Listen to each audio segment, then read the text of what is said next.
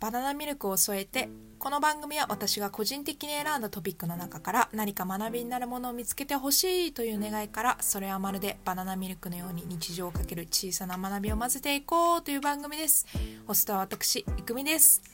さてさて記念すべき第2回大変長らくお待たせいたしました。すみません。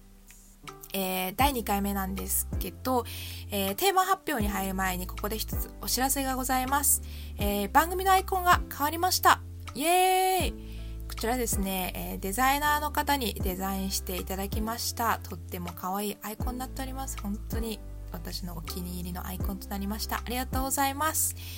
えー、ということでこのアイコンに伴って番組名が少し変わりました、えー、以前はですねバナナミルクを添えてという番組名だったんですけど、えー、今日から番組名はバナナミルクだけという風になります、えー、イントロ分はそのままバナナミルクを添えてという形になりますのでそちら、えー、覚えておいておいてください、えー、ということで早速なんですけど第2回えー、今日のテーマは今日はですねゲストの方を呼んでおります、えー、私の友達にですね看護師さんがいらっしゃるので今日はそちらの友達をお呼びして今看護師さんにさまざまな、えー、疑問を今日ぶつけていきたいなというふうに思っております。では早速お呼びしましょう。まみちゃんです。どうぞ。まみです。よろしくお願いします。よろしくお願いします。えー、最初にまず私たちの関係性について簡単に説明していきたいんですけど私とまみちゃんは同じ中学校の同級生でございます。イエイ。イエイ。えー、本当はねあのこんな堅苦しい感じじゃなくてあのもうちょっとね 普通の友達で喋ってるんだけど普通はあの今日はちょっと番組を意識して、えー敬語で 喋っている形になっております。はい、すぐタメ語になります。はい、ということでちょっと早速なんですけど、えー、いろいろ、えー、質問をぶつけていきたいなというふうに思っております。えー、まず1つ目なんだけど、えー、まみちゃん今も看護師になってるんだけどその看護師ってまずどうすればなれるものなの、うん、いろいろ選択肢はあって、うん、あのもちろん学生から学校に行くのもあるし社会人経験してから専門学校に行って慣れたりもするんだけど私はもう中学校の時から看護師になりたいと思ってたのでもう看護あじゃなかった。高校に5年間通うと看護師になれる学校に行ってみちなみにその看護師になろうと思ったきっかけってどんなことだったの、うん。うん、と私の母親も看護師で、うんうん、老人施設で働いてたんだけど、うんうん、そこに結構何回かボランティアとか行って、うん、ああ看護師っていいなって思ってなりたいって思った感じかな。うんやっぱ周りの人の存在がすごく大きいっていうこと、大きいな。ね。うん、分かりました。じゃあちょっと次なんだけど、えー、まず看護師になって1年目って具体的にどんなお仕事がありますか？そうだね。看護師1年目だと本当に入職して4月とかは病院の理念とかあと看護師ってこういう仕事だよねっていうのをあの研修で全体の研修でやったりとかあとはもう本当に実際のところに出てきて先輩の看護師の後ろをついて歩いて一日の流れを知ったりとかそういうのが終わるとだんだん自分がメインになって直接看護師さんじゃなかった患者さんと関わってでだんだん先輩の目も離れていって一人で本当に一日受け持って動いてそれができるようになってくるとまた夜勤を先輩の看護師の後ろついてやって次は自分が患者さんを受け持ってで独り立ちしてどんどんどんどん自分のできることが増えていくような感じで成長していくっていう感じかな1年目は。やることが結構多いかな。そうね今聞いただけでも1年目って研修もあるし、うん先輩の後ろについて回って、うんまあ、本当に一人ま立ちみたいなうんもうするし1年目ってなんかすごく詰まってるっていう気がするんだけど、うんうんうん1年目ってまみちゃんにとってどんな1年目だった？感覚として。感覚としてすごく一日が早かったし、一日一日すごい疲れた思いがあるけど、うん。そうだよね、うん。でも私はなりたくて看護師になってでうん。看護師で実習とかで実際に患者さんと関わらせていただいたりする機会はあったけど、本当に自分で点滴針刺したとかあと、できることが少しずつ増えていくので嬉しかったなってうん。いう記憶が記憶が。すごいね。そんな忙しい中でももううん。楽しみを見出すってうん。すごい。大変なことの中でも楽しみを見出せる力ってうん。すごいと思う。うんうん、でもなんかそれは自分だけで見出したんじゃなくてこう一緒に配属になった同期とかと一緒にこう日々こういうのできるようになったとか振り返りをこう作る機会とかもあ振り返りをする機会とかもあってうんうん。そこでそういう楽しさも見出せた感じかな。うん仲間の存在があったから。うん。ってことだねうーん。なるほど。いやーちょっと1年目ってなかなかボリューミーなうん。1年目なんだね、うん、そうだね。1年目は結構充実してたな。じゃあ実際その、まあ、1年目が終わって大体何年くらいで一人前って呼ばれるようになる？うん一人前って言われてるとちょっと難しい感じがあるんだけどうんうん。うちの病院だと4年間同じ部署にいたら移動っていうのがあのうんうん。大体決まっているルーティンであるからうんうん4年間でそこの部署のことは一通り一人前と言われるぐらいはうん。できるようになるかなっていう感じで。うんうんそしてまた違う部署に行った時は基本的なことは分かるけどその科のやり方だったりとか検査とかは初めてそこで経験することがほとんどだからまたこうちょっと新人に戻ったようなうん。感じになったかな。基本的にもう何年っていうよりかはうん。どれぐらいそこで経験を積んでうん、っていう方が大きいっていうこと？うんうんうん。なるほどね経験がやっぱ大きいんだね。そうだね。なんかうんそう。なるほど。じゃあ実際そうやってまあ一人前って認められるためにはもちろんその経験も大事だけかもしれないんだけどあのキャリアアップを目指してる人も多いと思うんだけど、そんなそのキャリアアップとして目指せる時になんかうんこの資格があったら有利になるとかってある？あーキャリアアップを目指したとでもそれってその人がどういう看護師になりたいとかっていうんううんうん。思いが大事になってきてあの最近そういうキャリアアップを看護師の中で考える時にうんジェネラリストっていうのとスペシャリストっていうのが言われるようになってきてうんうん。ジェネラリストっていうのは本当にあの人間って頭脳みそとかあと心臓とか、いろんな部位にわたるから、それを総合してうん。全部見れるようにするのかスペシャリストだと一つの分野でこれだけは極めたいっていうのをこう自分の中でどっちなんだろうっていうのを自分の中で探してうんうんこう勉強していくような感じなのね看護師のキャリアアップって。へえだからいろんな本当に認定看護師って言われるものとかあとは専門看護師っていうのがあるんだけど、自分のなりたい看護師を日々の仕事をしてる中で見つけてあの、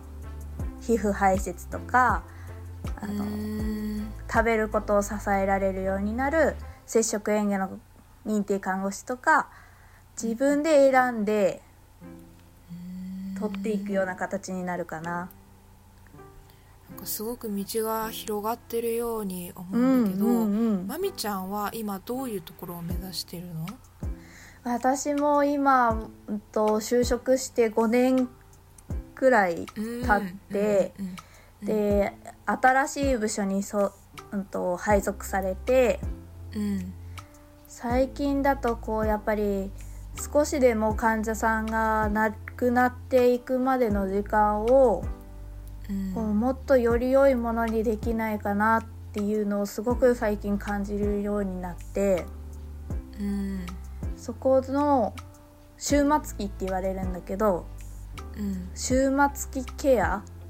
とかをちょっと最近しっかり学んでみたいなっていうのとあと、今年ちょっと新人看護師さんとの教育っていうところで携わせてもらってるから、うんそういうところももうちょっとこう自分の中で学んでいけたらいいのかなって思ってる。すごいね。ちゃんと看護師こう患者さんにも向き合ってるし、うまあん、教育っていうところで看護師さんとも向き合ってるし。うん。すごいねう本当に、ん。でもなんか、うん、新人さんとかと関わるっていうのはすごく最初うん。抵抗があって嫌だな、うん。大変そうだなっていうのがあったけど最うん。近ちょっと楽しくなってきた。人を育てるって本当に難しそうだもんね、うん難しい。まあこれはどの業界の人にも言えることだと思うんだけど、うん。教育ね確かに。私も後輩最近現場に入ってきたうんだけど、んやっぱ先輩としてちゃんとしなくちゃみたいなプレッシャーがうん。最近も すごい感じてる、うんうん。なんか先輩としてうん。もうちょっとい、ね、引っ張っていけるようなうんうん。仕事をしなくちゃとか、うん。わかる。私もそういうなんかこうプレッシャープレッシャーが大きくて最初の方本当嫌だなって思ってたけど、うんうん。最近新人教育の研修に行った時にうんうん。その教育する人もうん全て分かってる人ではないし、うんうん。うんこの職業をこういろんな人から学ばせてもらうことの方が多いから、うん。あの教育ってさ教えるに育つって書くじゃん。うん。でも育っあの育すてあ育てるじゃない。教えるじゃなくて共に育つ。うん。っていう感じの方をでいいんだよっていう話を聞いた時に金八先生みたいな、そうそうそうそう。そういうのを聞いた時にうん。あいいんだ一緒にその新人看護師さんがわからないって言ったところはうん。あの教えるだけじゃなくて一緒に勉強すればいいんだなってうんうんうん。思った時に、あ、うんいいんだ。そこまでこう自分でプレッシャーに感じなくていいんだなって。うんうんうん。そういうので少し楽になったっていうところはある。私今その言葉初めて聞いたんだけど、うん。すごく心にしみるものがあるよね、うん。共にっていうところで。自分がこうトップに立って引っ張っていくだけじゃないうん。教育があるんだなって思うだけでうん。すごく心が楽になった気がした、うんそう私もそう思ったからこの教育ともに育つっていうのはみんなに広めていきたいなって最近思ってること。いやーありがとうございます。していただいて。はい。ということでちょっとまみちゃん自身の、えーことにも質問していきたいんだけど、うん。実際まみちゃんが今働いてる勤務スケジュールって今どんな感じになってる？私の病院は2交代っていうのを採用していて、うんうんうん。日勤と8時間の日勤とうん16時間の夜勤を今取ってる形かな。あとは他の部署によってはそれプラス早番遅番っていうのを取り入れてる。参考体制っていううーんなるほど。なんかあの私がその夜勤っていう言葉だけ聞くとすごく大変なのかな、うん。夜ね働かなくちゃいけないかなと思うんだけど、実際夜勤ってどんな感じ？うんと夜勤確かに郁美が言ったように大変そうっていうイメージがあるけど、うん。あの日勤みたいにバンバン検査が入っててとかじゃなくて、うんやっぱり患者さんが寝てるっていうのが前提にあるからうんうん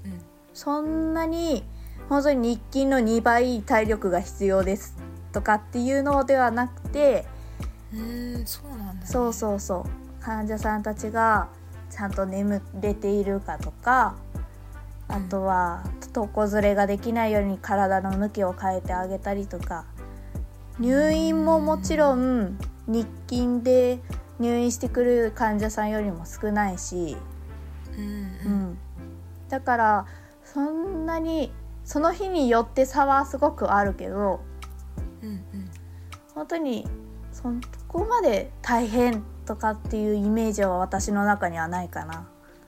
そうなんだ、うん。ちょっとそれはイメージ違かったな、うん。私なんか勝手に夜勤の方が大変なのかなと思ったんだけど、うんうん。意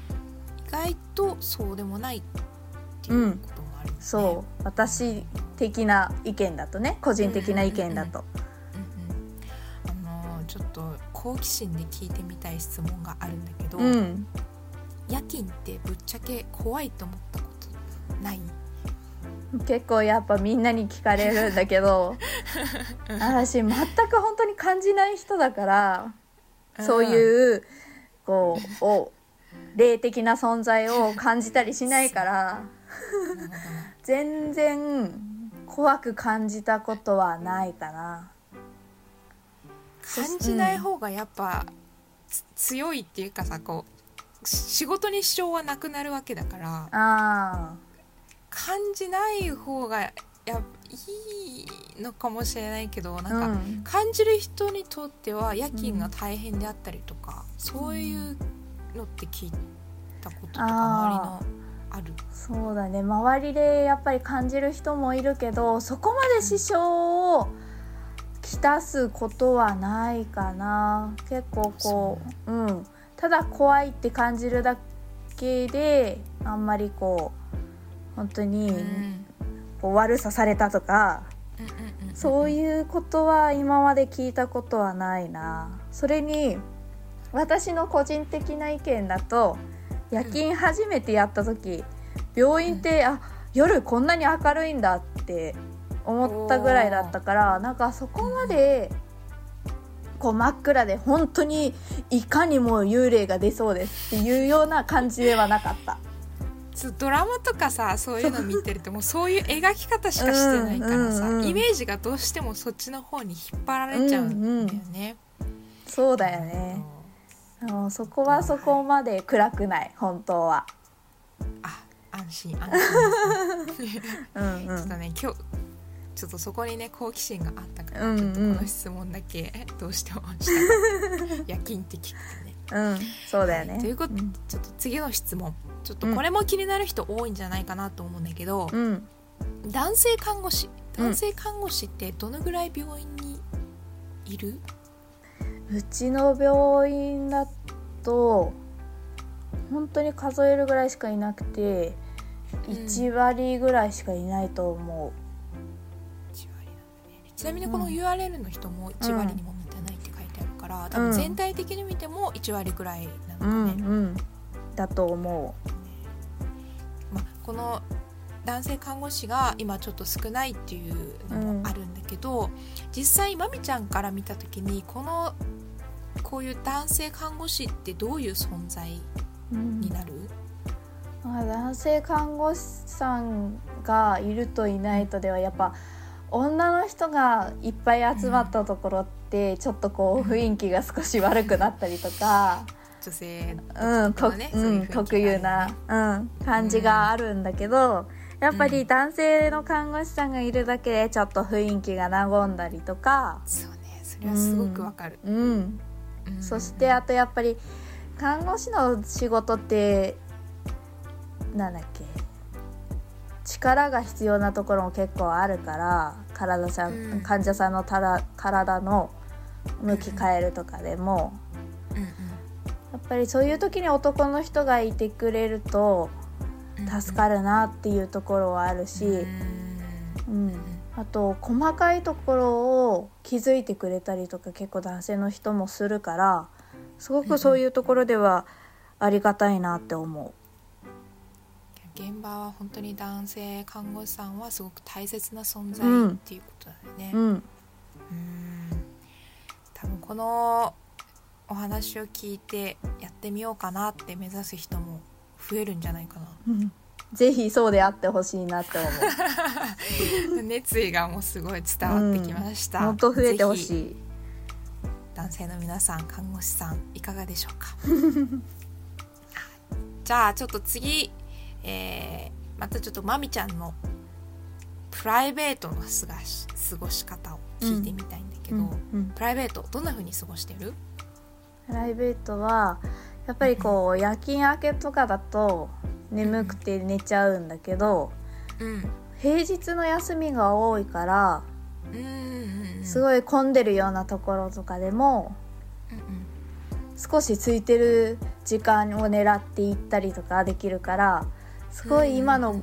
コロナとかで外出制限されてる中でも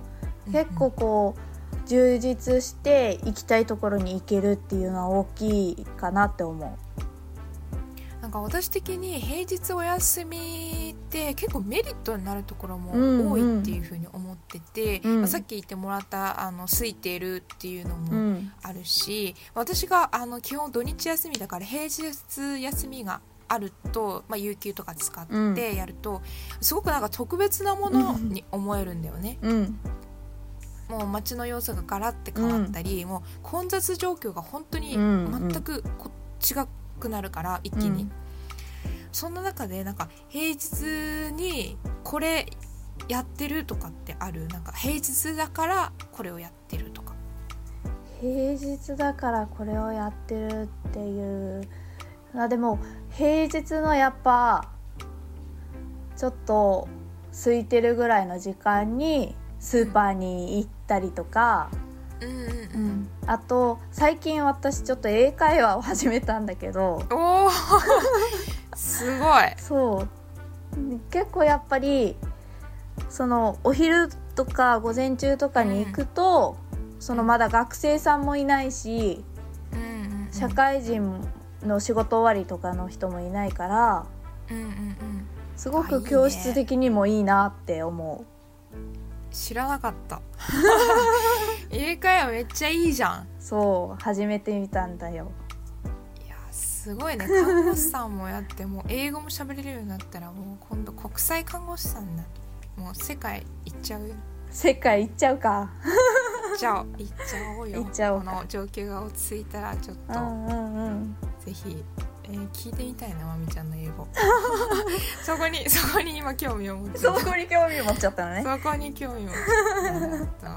うん。ちょっと皆さんもこれでねまみちゃんのプライベートが分かったんじゃないでしょうか。う んなるほどね、まあ、私こうやって友達として付き合ってるけど全然、あのまみちゃんの仕事面っていうのを見たことがないから、うんうん友達の一面は知ってるけどね。うん。だからそういう面で言うと、まあ、すごく新鮮だった全てが。うん。そういうのをやってるんだとかそうそう新しい発見がいっぱいあった。うん。じゃあと最後にあのーまあ今みんなが不満不安に思ってる、まあ、もちろんねあのずっと家にいて、えーまあ、そろそろみたいないつなのかなみたいな人も多いと思うんだけど、まあ、まみちゃん視点でもいいし看護師視点でもいいし今の状況ってこうどうなっていくと予想してる？今のこの状況をうん。うんと結構私が住んでるところは最近落ち着いてきて、うんコロナとかも落ち着いてきて、ちょっと病床環境とかも減りつつ、あのうんおー空床が増えてきてるところだから、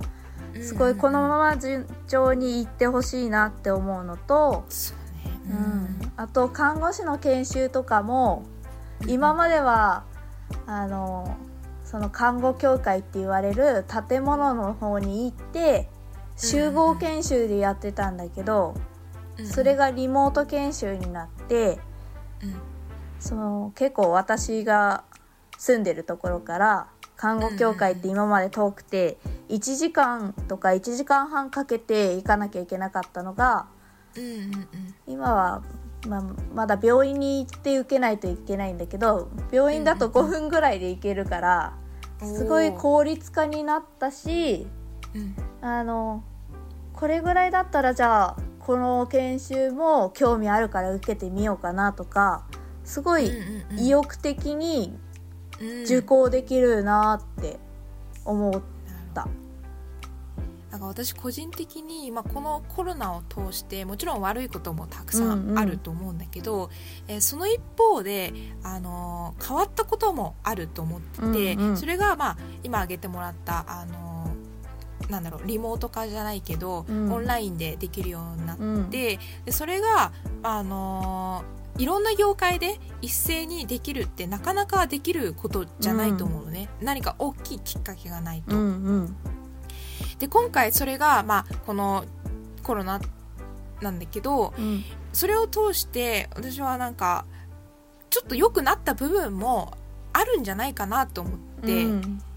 なんかそういういいところも見ないと本当になんていうやっていけないっていうか、うん悪いところだけ見てもちょっと落ち込むだけだし、まあ、うん。もちろんいいそれが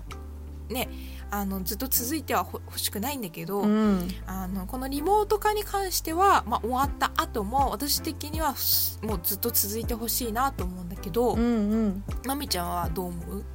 そうだね。私も今言ったようにその効率化とかだったりとかあと、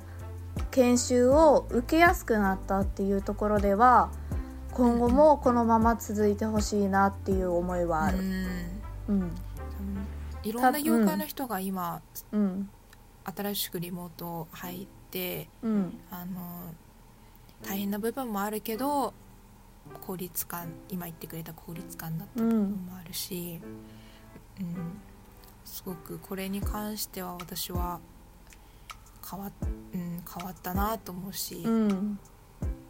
すごく、うん、いい面もあるんだなっていうふうにうん思った。うん。はい、ちょっと最後ねあのリモート化の話まで広げていったんですけど、えー最後まみちゃんから、えー今聞いてくれる人たちに何か最後にメッセージをお願いしたいんですけど、うん。メッセージお願いします。えっとまあ今ざっくりと看護師の仕事とかなり方とか、1年目はこういうことをやりますよって本当にざっくり言ったけど、もしこれを聞いて看護師になってみもいいかなとかなりたいなとか少しでもこううん。看護師って、あそうだったのかとかって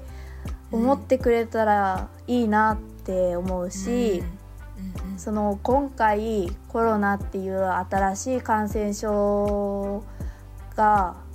うん出て看護師ってそういうのにすぐ対応しないといけないから怖いな嫌だなってうん。思う人も多くいたと思うんだけど